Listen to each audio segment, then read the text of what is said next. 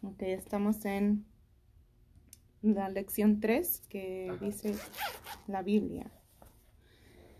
La Biblia es la palabra inspirada de Dios por medio de la cual Él se comunica con su pueblo y la regla infalible de fe y conducta que nos guía con toda seguridad al cielo. A la Biblia no se le puede quitar ni añadir.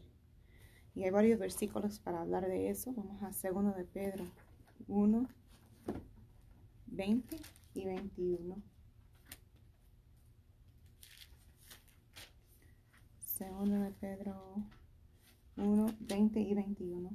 Dice, entendiendo primero esto, que ninguna profecía de la escritura es de interpretación privada, porque nunca la profecía fue traída por voluntad humana sino que los santos hombres de Dios hablaron siendo inspirados por el Espíritu Santo. Y pues cuando dice aquí en el 21 profecía, profecía es algo que el hombre hable y que, se, y, que vaya a acontecer en el futuro y se cumpla. Entonces es obvio que eso no puede venir de un, de un solo hombre, de, un ser humano.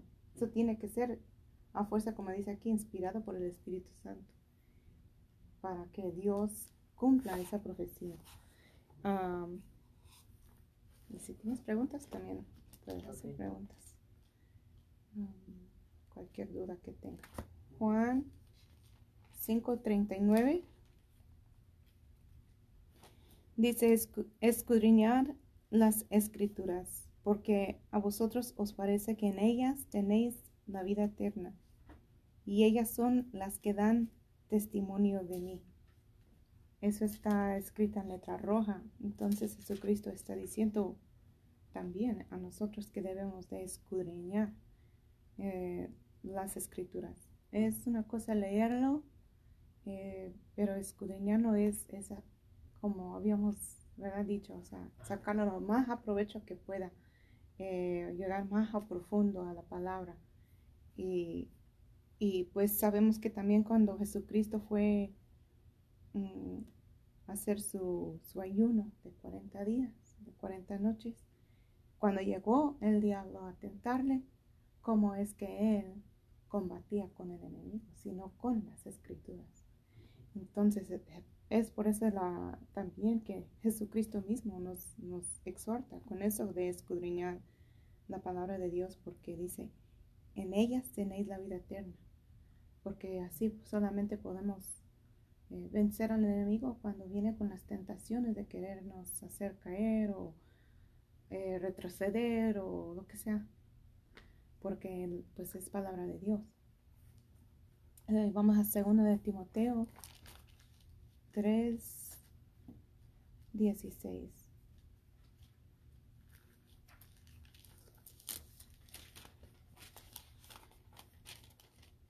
Dice, toda la escritura es inspirada por Dios y útil para enseñar, para redarguir, para corregir, para instruir en justicia. También nos habla en Salmos 119, versículo 11 y versículo 105. 119, 11. Dice, mi corazón he guardado tus dichos para no pecar contra ti. Y en el 105, ahí mismo, en este mismo capítulo, dice, lámpara es a mis pies tu palabra y lumbrera a mi camino. Eh, es el capítulo 119 de Salmos. No, el 119. Ajá. Sí, todo ese capítulo ve que si tiene, tiene ahí a, a Aleph, Bet, hacer todo eso. Este es el capítulo más largo de la Biblia. Oh.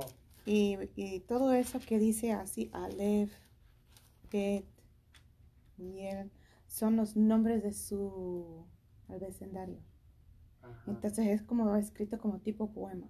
Como, A, Angélica hace atrás, B, uh, Beto hace atrás. O sea, es por eso que está así y por eso está tan largo. Bueno, nomás la quería agregar esa parte. um, Juan 5:24. Juan 5:24. Mm, Nos dice, de cierto, de cierto os digo, el que oye mi palabra y cree al que me envió tiene vida eterna y no vendrá a condenación, mas ha pasado de muerte a vida. Y ahí mismo en Juan capítulo 20, versículo 31.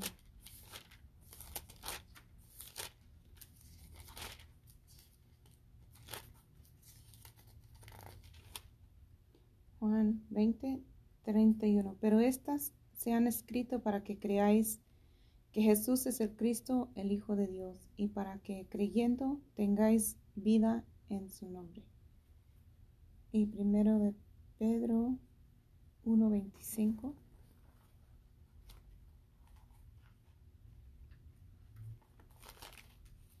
Dice, mas la palabra del Señor permanece para siempre. Y esta es la palabra que por el Evangelio os ha sido anunciada. En Apocalipsis 22, 18 y 19. Yo testifico a todo aquel que oye las palabras de la profecía de este libro.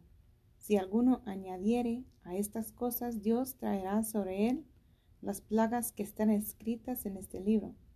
Y si alguno quitare de las palabras del libro de esta profecía, Dios quitará su parte del libro de la vida y de la santa ciudad y de las cosas que están escritas en este libro. Eh, una pregunta. Bueno, eh, este versículo, si alguno quitare estas palabras, agregar es, es como quien dice, alguien predica y no está diciendo la verdad o está agregando más palabras o, o si le quita del libro, como... Ah, de las dos cosas, porque si la palabra de Dios dice y dice tal cosa no que dice. no está escrito ahí, está- entonces está cambiando la palabra de. Dios. También hay algunos que ah, han quitado, literalmente, ese es un estudio muy profundo, muy, Ajá. muy largo que, que Dios me ha dado, pero todavía no, no me ha dicho luz verde con eso. Pero hay muchas versiones de la Biblia. No sé si te has dado cuenta que hay muchas versiones. Eh, la Reina Valera es la que nosotros usamos. Um, pero hay ah, Dios habla hoy. el- en inglés lo sé mucho más de, de los nombres que tienen, pero muchas el- la NIV, que es New International Version, eh, muchas, muchas diferentes versiones. ¿Y por qué siempre nosotros vamos a esta? Porque sabemos que está mm, lo más cercano al original de lo que se pueda. Ajá. Mm, porque durante los años han querido cambiar la palabra porque cuando dice vosotros y estáis y, y cosas así, incluso en el inglés dice thou shalt not y nadie ya habla así. Ajá. Entonces la gente batalla para poder comprender qué es lo que significa porque ya no, ya no hablamos así.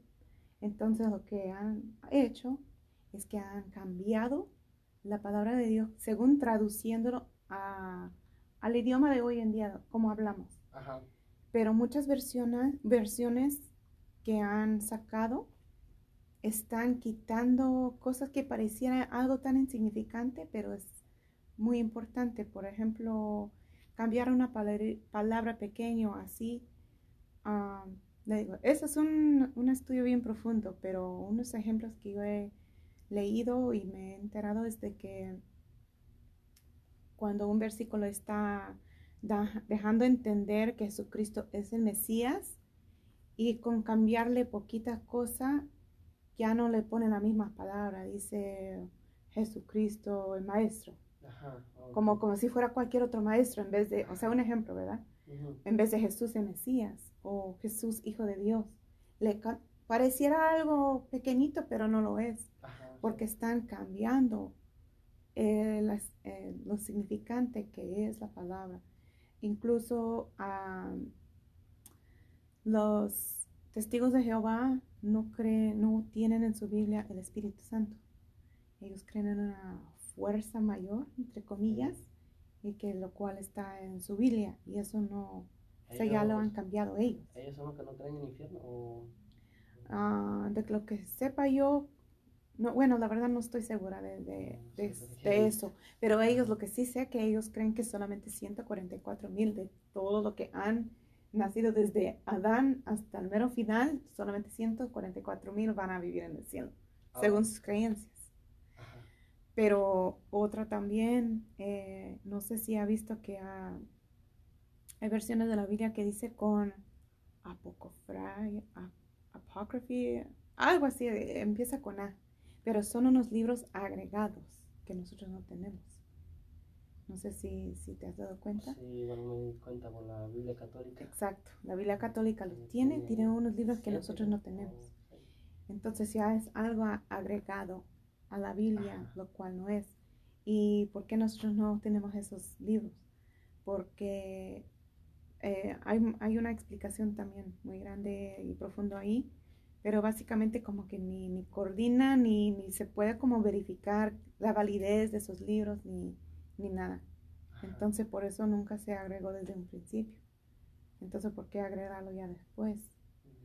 Y pues po- cosas así. Y incluso, o sea, también mm, la gente que quiere distorsionar la palabra de Dios aún en su prédica.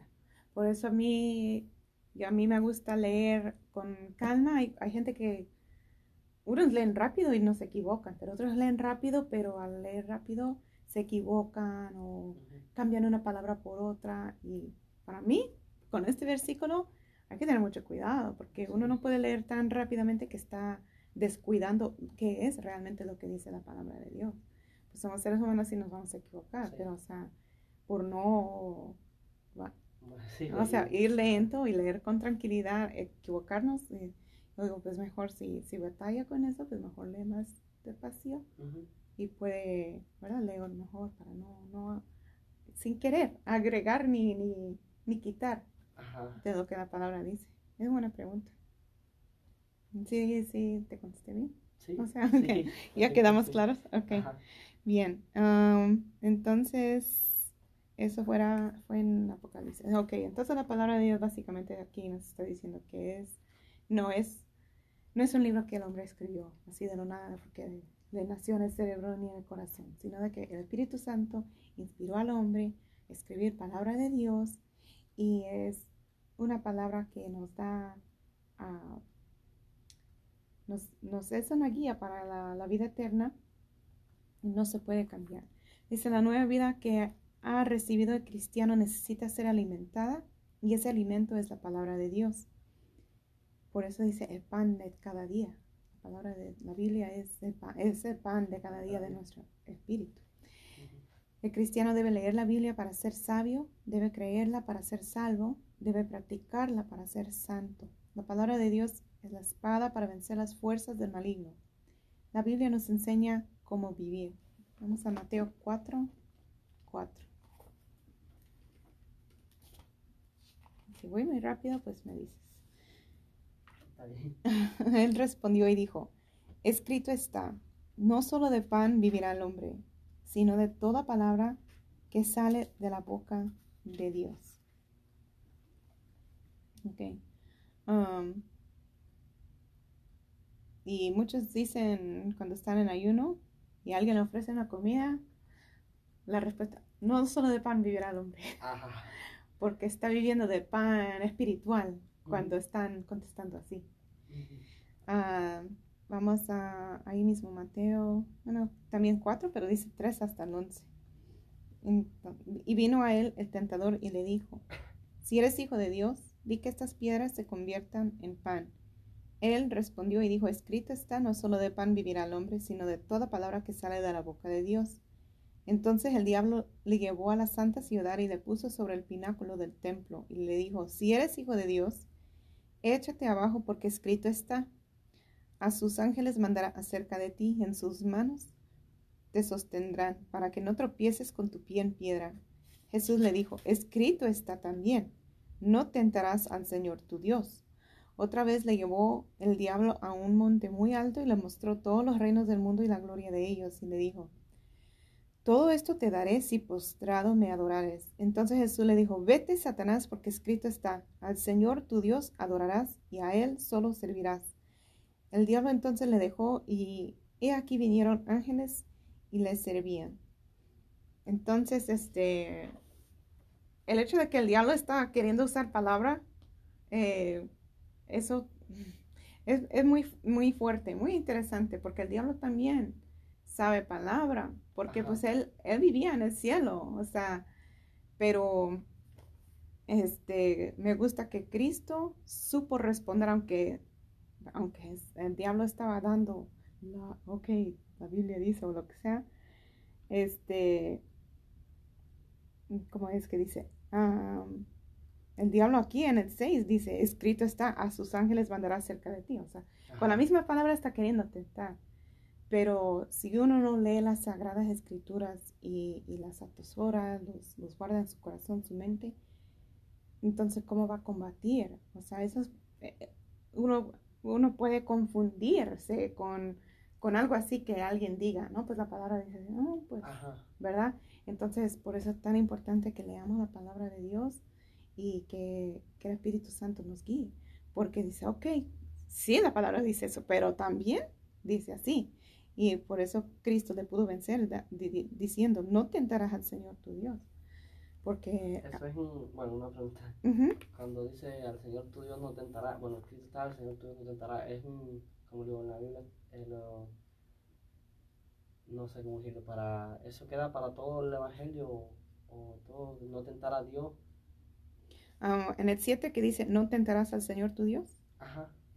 O sea, básicamente no debemos nosotros de, probar los límites del ser humano, de qué es lo que podemos hacer, tentando a ver si Dios nos va a castigar o no. Ajá. O sea, a eso es lo que él quiere decir. Porque dice, ¿qué es lo que le está diciendo él? Eh, échate abajo, estaba, dice, en el pináculo del templo, estaba hasta arriba de un templo. O sea, básicamente, échate, bríncate abajo, o sea, porque la palabra de dice que los ángeles, o sea, no, o sea, básicamente, tírate del edificio y los ángeles de Dios te van a cuidar. Pero es por eso que Jesucristo le dijo, no, hay que, no hay que tentar a Dios.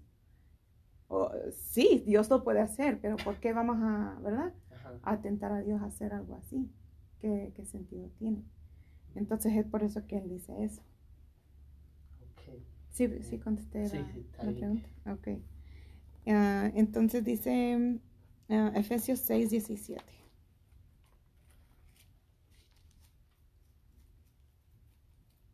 Mm. Efesios 6, 17. Y tomar el yelmo de la salvación y la espada del Espíritu, que es la palabra de Dios. Y pues, si te acuerdas del Efesios 6, nos habla acerca de el enemigo nuestro, que no es ni contra sangre, ni carne. Ahí está hablando de qué es nuestro enemigo y cómo nosotros como guerreros soldados de Cristo debemos de estar preparados con toda la armadura de Cristo, lo cual una herramienta es la espada, que es la palabra de Dios. Y dice o sea, porque como que cada vez que el enemigo quería decir, ah, escrita está, como que estaba con una espada queriendo, ¿verdad? Pero él pudo vencer ahí. No, dice también así. Es para poder pelear en contra del enemigo. Mm, Salmos, eso ya lo leímos. Salmos 119, versículo 130.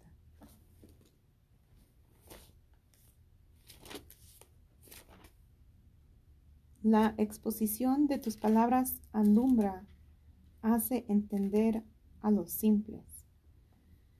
Entonces, cualquier duda o pregunta que tengamos, la verdad, la palabra de Dios tiene una respuesta. Eh, por eso que dice que es luz a nuestros pies, la palabra de Dios. Santiago 1, 22 a 25.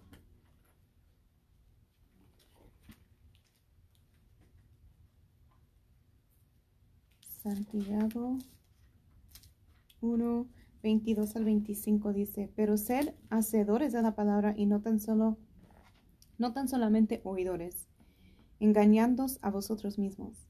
Porque si alguno es oidor de la palabra, pero no hacedor de ella, este es semejante al hombre que considera en un espejo su rostro natural, porque él se considera a sí mismo y se va y luego olvida cómo era. Mas el que mira atentamente en la perfecta ley, la de la de la libertad y persevera en ella, no siendo oidor olvidadizo, sino hacedor de la obra. Este será bienaventurado en lo que hace. Entonces, como ya había yo dicho antes, o sea, de nada sirve que leamos la palabra, lo sepamos, pero no lo apliquemos. También lo tenemos que aplicar a nuestra vida. La palabra de Dios es inmutable, no cambia. Y ya hemos visto que nadie la puede cambiar. Por lo mismo, sus enseñanzas, preceptos y doctrinas no cambian. Mm, Mateo 24, 35.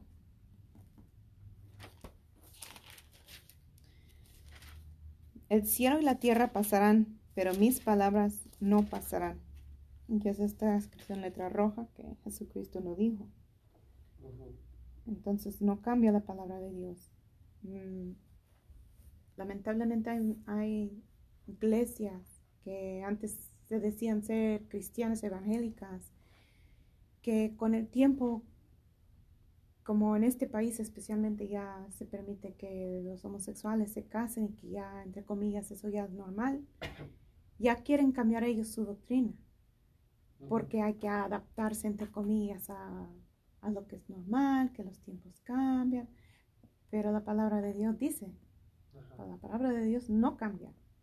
Y cuando la palabra de Dios dice que es pecado que uno se eche con varón, o sea, hasta la fecha todavía es pecado y todavía es algo que Dios condena.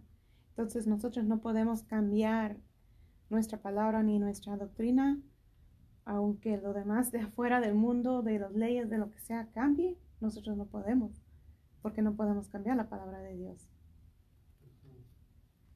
Y Isaías 40, 8.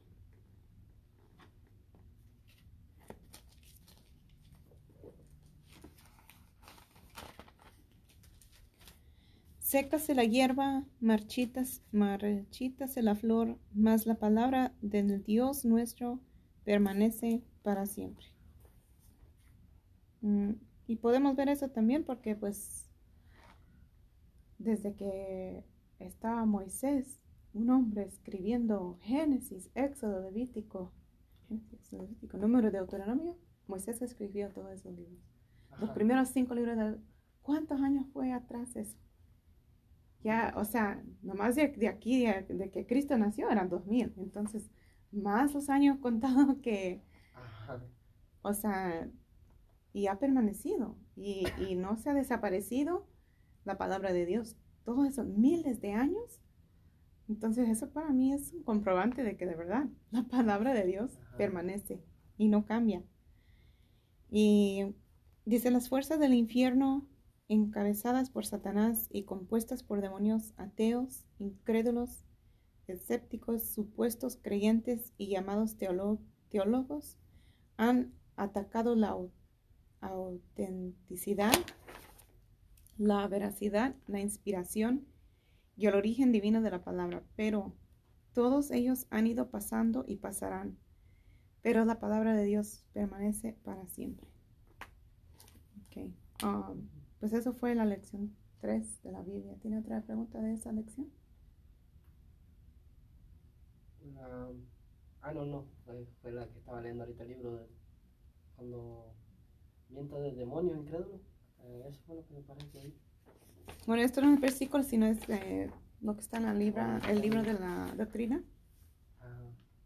Está diciendo quiénes pues atacan a, la palabra y quién quiere decir que la palabra de Dios no es real y dice que las fuerzas del infierno encabezadas por Satanás y compuestos por demonios, ateos, incrédulos, escépticos, supuestos creyentes y llamados teólogos han atacado la autenticidad, la veracidad, la inspiración y el origen divino de la, de la Biblia.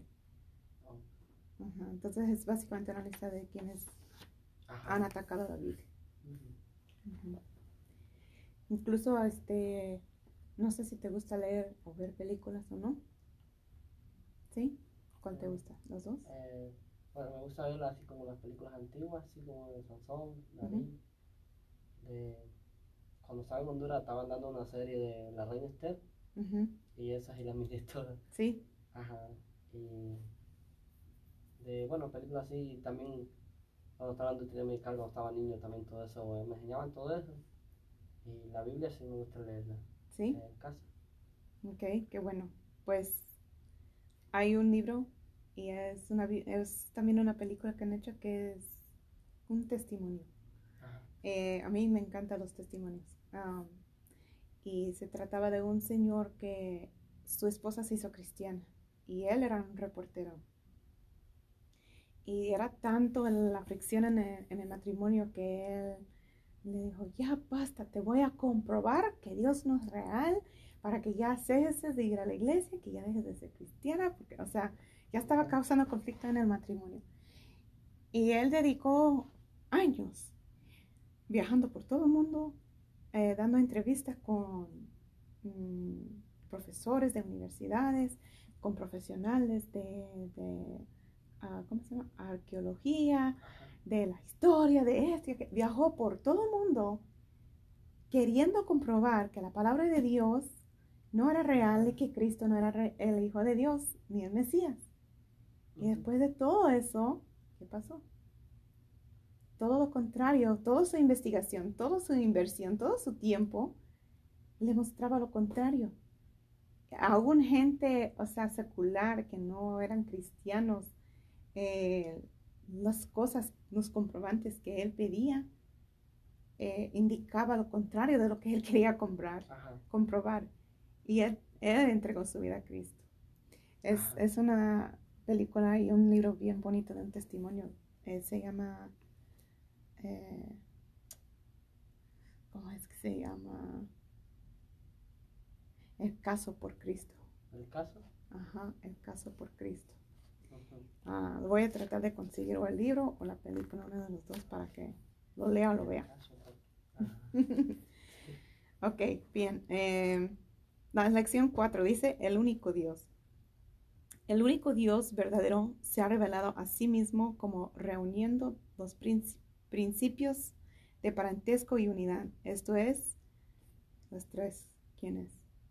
El Padre, el Hijo y el Espíritu Santo. Sí. Y vamos a Deuteronomio 6, 4.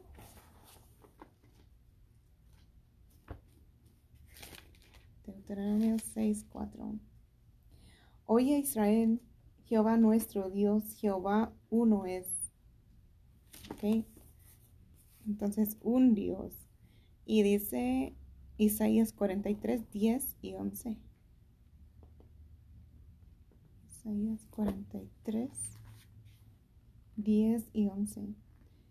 Vosotros sois mis testigos, dice Jehová, y mi siervo que yo escogí, para que conozcáis y creáis y entendáis que yo mismo soy. Antes de mí no fue formado Dios, ni lo será después de mí. Yo, yo Jehová, y fuera de mí no hay quien salve. Y Mateo 28, 19.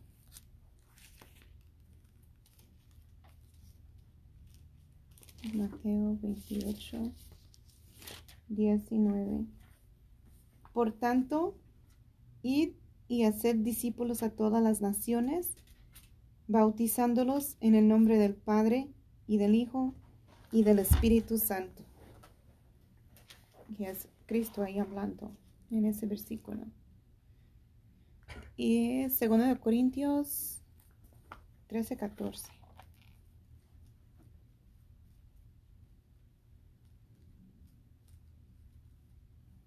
Segundo de Corintios 13, 14. La gracia del Señor Jesucristo, el amor de Dios y la comunión del Espíritu Santo sean con todos vosotros. Amén. Y Juan 5, 37. Juan 5, 37. También el Padre que me envió ha dado testimonio de mí. Nunca habéis oído su voz ni habéis visto su aspecto. Y ahí Cristo hablando.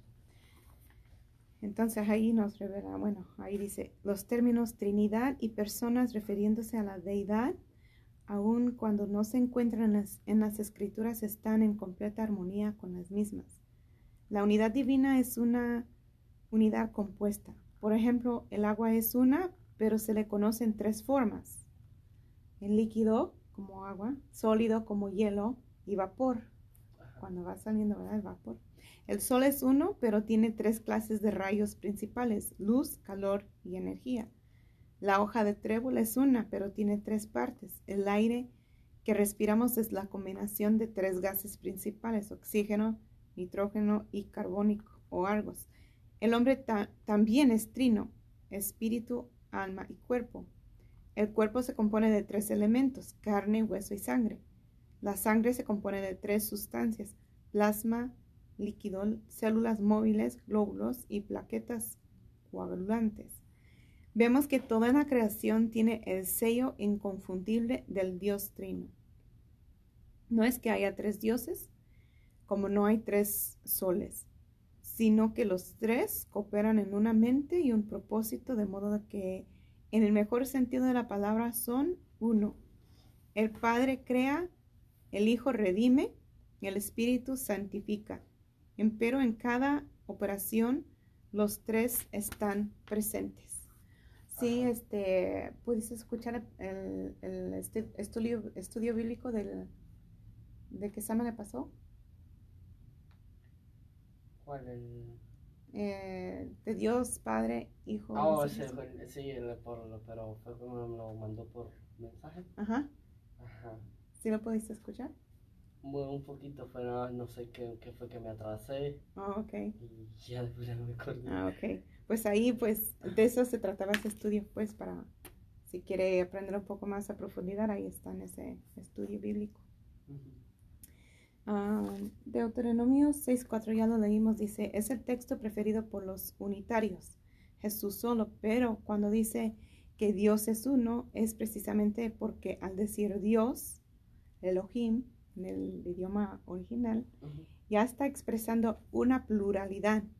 Y el texto desea aclarar que aunque la deidad, o sea, Dios es una pluralidad, empero es uno en naturaleza, poder, propósitos.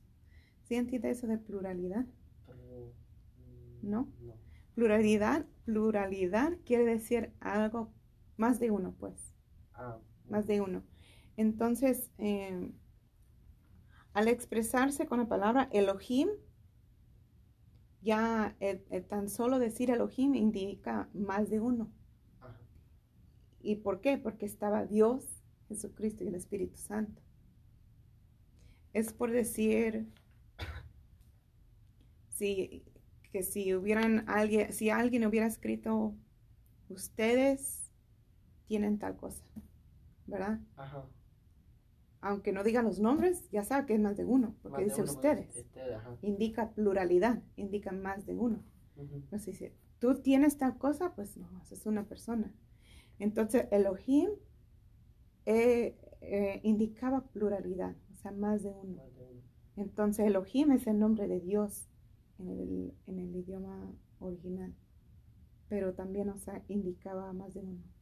Entonces cuando los, Jesús solo quieren usar el Dios es uno, nosotros tenemos que traducir Elohim como Dios, porque si decimos dioses, no, no, no es, porque no es más de un Dios. Pero entonces nosotros solamente tenemos palabra Dios. Así como hay palabras cuando queremos traducir el inglés al español, hay palabras que no se traducen. Eh, ustedes tienen la palabra jalapeño. Los gabachos dicen jalapeno jalapeño, pero no tenemos palabras por eso, eh, eh, pero es lo mismo, porque no, no hay una traducción exacta, no lo hay. Entonces, Elohim es Dios plural, pero no hay para expresarse en, en, en el español, en inglés, decir un solo Dios plural. Entonces, por eso usaban Dios solamente. Entonces, por eso es, es muy bonito si tiene la habilidad de ver un estudio, ah, perdón, una Biblia de estudio que agrega comentarios del del griego y del hebreo, porque cuando uno va más allá a escudriñar, como dice, ¿verdad? Ajá. Este, aprende un poco más, porque no siempre todo fue traducido al exacto. Eh, incluso cuando me escuchan ahí predicando, luego digo, ah, en inglés lo dice así, Ajá. porque no siempre lo puede, uno cuando traduce no siempre se captura igual. Entonces tampoco ni el español ni el inglés de la Biblia es, perfecto, porque fue escrito en otro idioma. Ajá, sí. Ajá. Ok, entonces dice, es como en Génesis 11.6. Ah, vamos a leer eso. Génesis 11.6.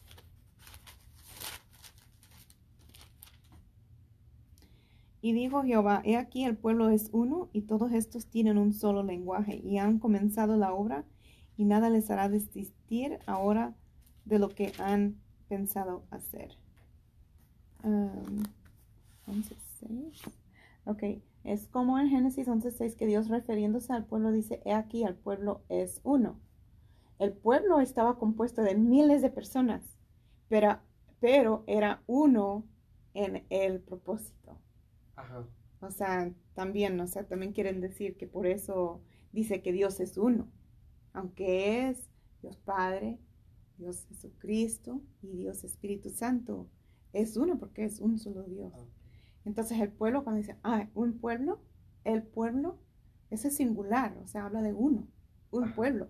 Es como, Pero- bueno, como, porque hay un canto que dice, hay un pueblo que vive feliz y el pueblo de Dios como es, pero está refiriendo a todo el pueblo. Exacto. Y además de una sola persona. Ajá, no solo un pueblo, como uno dije allá de tal pueblo, tal lugar, eh, pero este es un, un pueblo, es un pueblo de Dios, pero todo, por toda nación. Todo. Sí. ¿Y por qué? Porque están unidos con un, un solo propósito. Ajá. Entonces así, Dios, Padre, Hijo, el Espíritu Santo, es un mismo, es Dios, es uno, Dios. aunque es plural en realidad. O sea, Ajá. Eh, espero que eso ex- explique un poco mejor. Dice la palabra Elohim, que en hebreo es una palabra plural, aparece más de 2700 veces en el Antiguo Testamento. En muchas otras ocasiones se, usa- se usan pronombres y verbos en plural, como hagamos, nuestra, nosotros, descendamos, confundamos, nosotros, ah, vendremos y haremos. Ah, ejemplos están en Génesis 1.26. Entonces dijo Dios, hagamos al hombre a nuestra imagen, conforme a nuestra semejanza, y señoré en los peces del mar y en, en las aves de los cielos, en las bestias, en toda la tierra y en todo animal que se arrastra sobre la tierra. O sea, Dios diciendo, hagamos. ¿Con quién está hablando? Estamos en el libro de Génesis. Ajá. ¿Con Con el Espíritu y el Hijo, los hijos. Sí. Sí, con, con el Hijo Jesucristo y con el Espíritu Santo. Y dice Génesis 3:22, es otro ejemplo. Y, y dijo Jehová Dios, he aquí el hombre es como uno de nosotros, sabiendo el bien y el mal. Ahora pues, que no alargue su mano y tome también del árbol de la vida y coma y viva para siempre. Ok, ahí está la palabra nosotros, que igual, lo mismo. Génesis 11:7. Mm. Ahora pues descendamos y confundamos ahí su lengua para que ninguno entienda el habla de su compañero. Lo mismo. Oh. Bueno, una pregunta. Eh, ah, entonces ahí fue donde quedaron hablando de unos idiomas, otros de otros. Bueno, que yo había oído una versión, pero entonces fue que estaba equivocado de que fue cuando la torre de Babel, que iban, querían llegar hasta el cielo con la torre y, y Dios los confundió y les puso una lengua aquí, otra y quedaron hablando todos diferentes y ya no pudieron continuar. Entonces estaba equivocado. No, así, así dice. Sí, ahí, ahí dice, es, ahí mismo está hablando de eso. Oh, En el 11.1 dice, entonces, no, perdón, tenía entonces toda la tierra una sola lengua y unas mismas palabras. ¿Ves que todo el mundo hablaba lo mismo? ajá. Y aconteció que cuando salieron de oriente hallaron una llanura en la tierra de Sinar y se establecieron ahí. Y se dijeron unos a otros, vamos, hagamos ladrillo y cosámoslo con fuego. Y les sirvió el ladrillo en lugar de piedra y el asfalto en lugar de mezcla. Y dijeron, vamos, edifiquémonos una ciudad y una torre, cuya cúspide llegue al cielo, y hagámonos un nombre, por si fuéramos esparcidos sobre la faz de toda la tierra. Y descendió Jehová para ver la ciudad y la torre que edificaban los hijos de los hombres. Y dijo Jehová, he aquí el pueblo es uno y todos estos tienen un solo lenguaje y han comenzado la obra y nada les hará desistir ahora de lo que han pensado hacer. Ahora pues, descendamos y confundamos ahí su lengua para que ninguno entienda el habla de su compañero. Así los esparció Jehová desde ahí sobre la paz de toda la tierra y dejaron de edificar la ciudad. Ah, sí, es, verdad. Eh, así fue. Es por eso que no entendemos al chino ni al japonés ni nada de eso. Ajá. Y, ok, entonces, uh, Isaías 6.8, ¿hay otro ejemplo?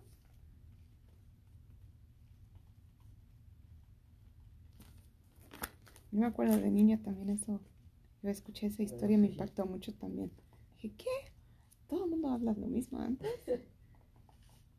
Uh, Ok, Jeremías. Isaías 6,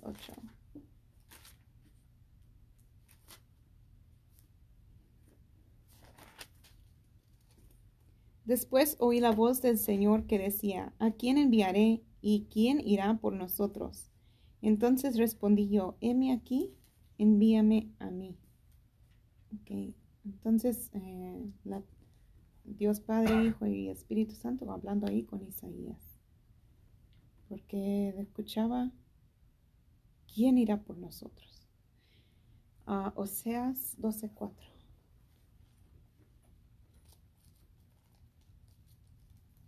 Uh,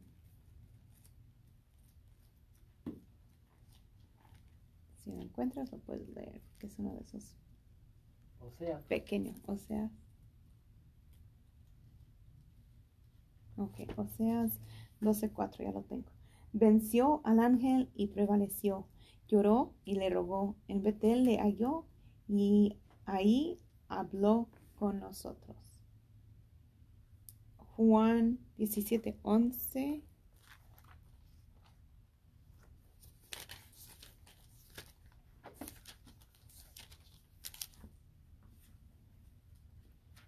Y ya no estoy en el mundo, mas estos están en el mundo, y yo voy a ti. Padre Santo, a los que me has dado, guárdalos en tu nombre para que sean uno, así como nosotros. Y el 22 y el 23 ahí mismo dice, la gloria que me diste yo los he dado, para que sean uno, así como nosotros somos uno.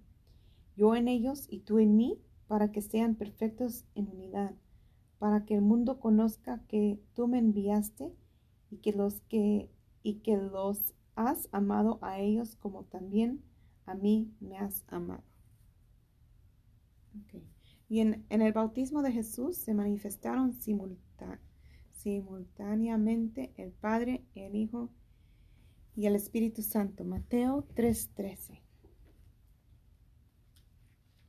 Había una señora que es cristiana que estaba hablando conmigo y ella me estaba tratando de convencer que, que solamente era Jesús que solamente Jesús era la salvación y solamente Jesús. Y ella me daba un versículo de la Biblia.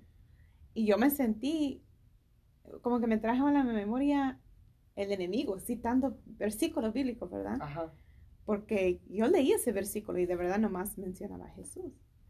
Pero después yo dije, no, ella no me va a confundir, dije yo. Entonces este, este versículo encontré yo de Mateo 3, 13 al 17.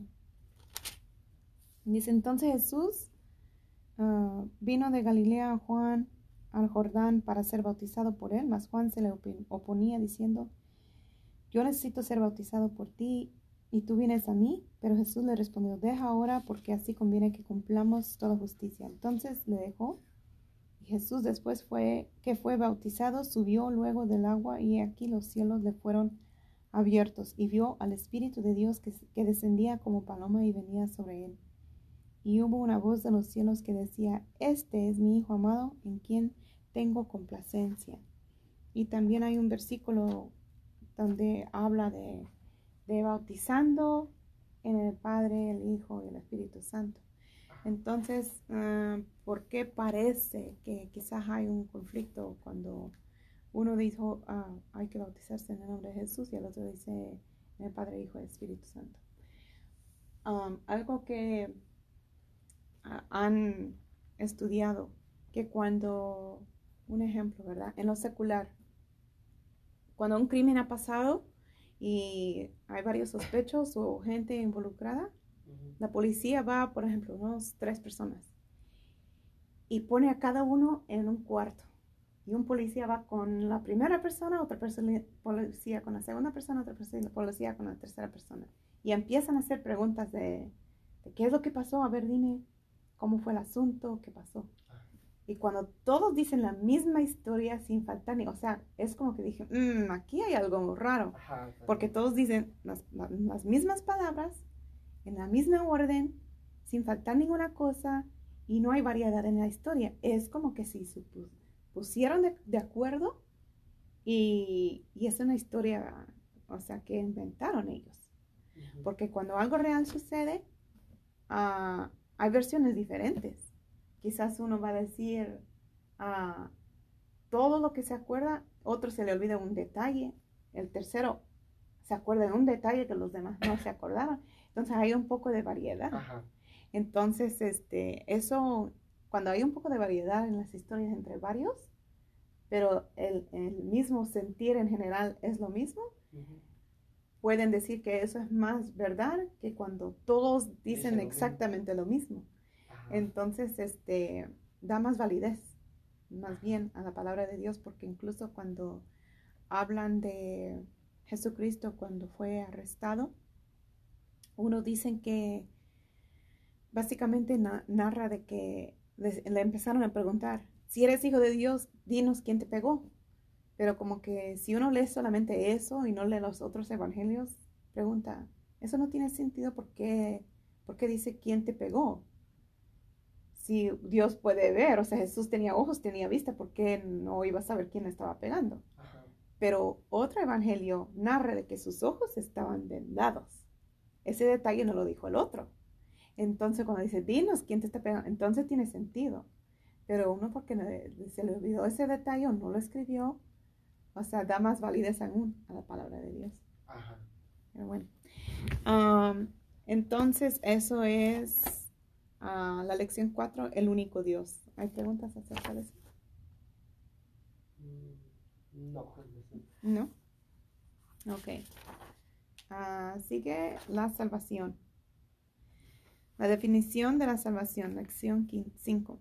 La salvación del alma es una transformación que es efectuada en el alma y la vida del creyente. Esta transformación es descrita como un nuevo nacimiento, siendo engendrados por Dios y su palabra. Es hecho una nueva criatura. Juan 3, 3 y 5.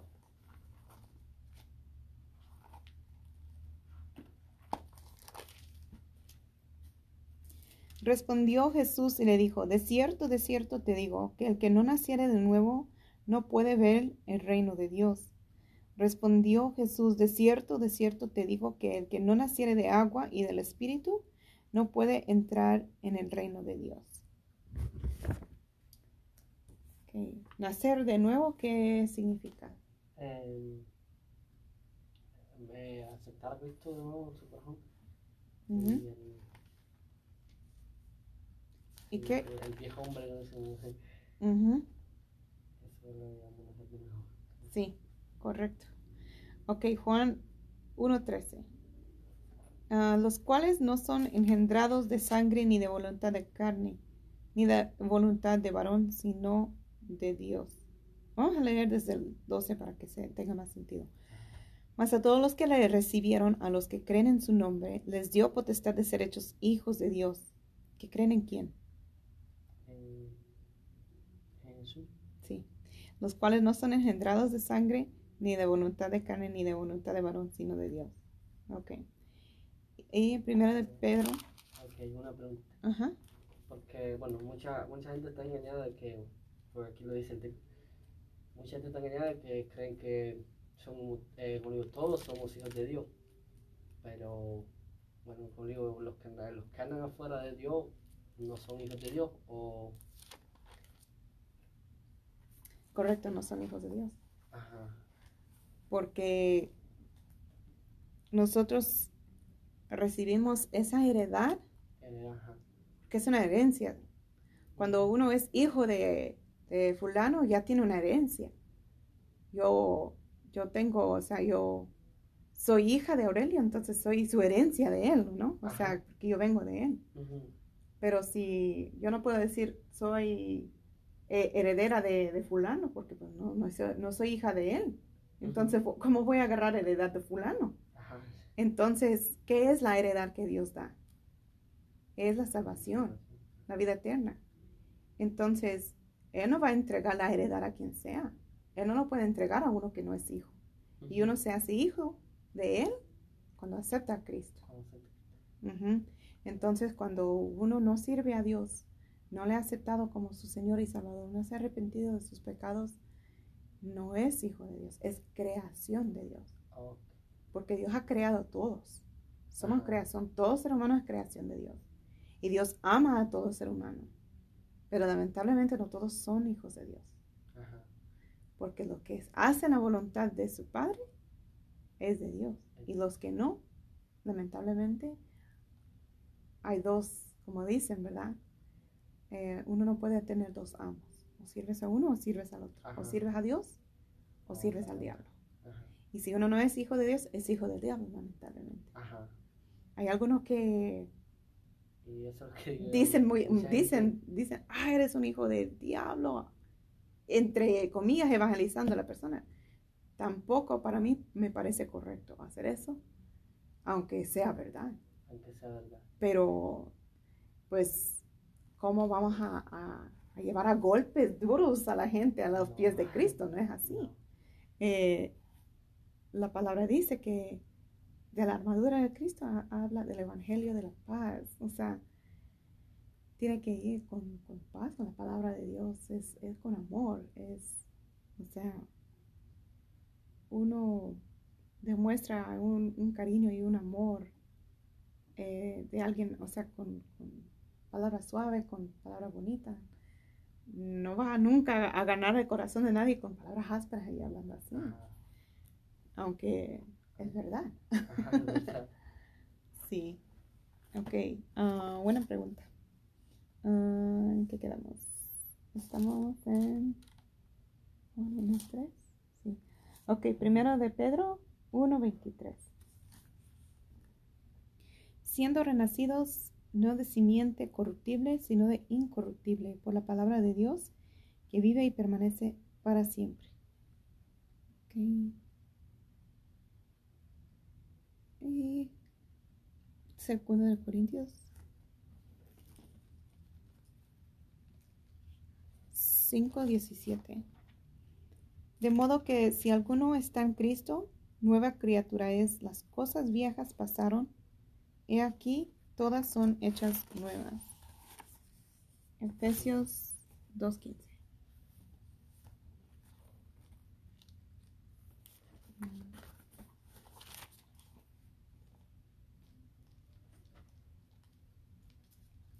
Efesios 2:15.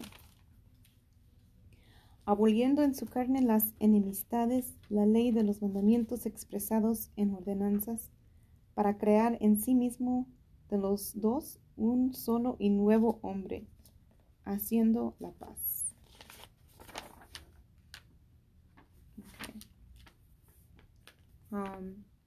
Voy a cerrar eh, esta grabación porque ya casi se me acaba el tiempo. Ajá, Voy a comenzar otro.